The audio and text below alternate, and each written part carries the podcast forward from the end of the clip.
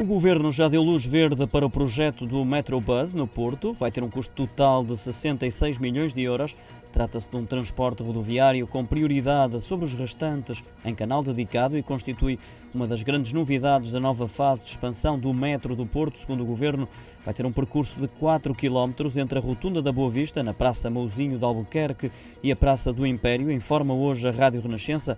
A cerimónia de lançamento do concurso público internacional para a construção deste projeto está marcada para as 10 da manhã e conta com as presenças do Ministro do Ambiente e da Ação Climática, João Pedro Matos Fernandes, e do Secretário de Estado da Mobilidade, Eduardo Pinheiro.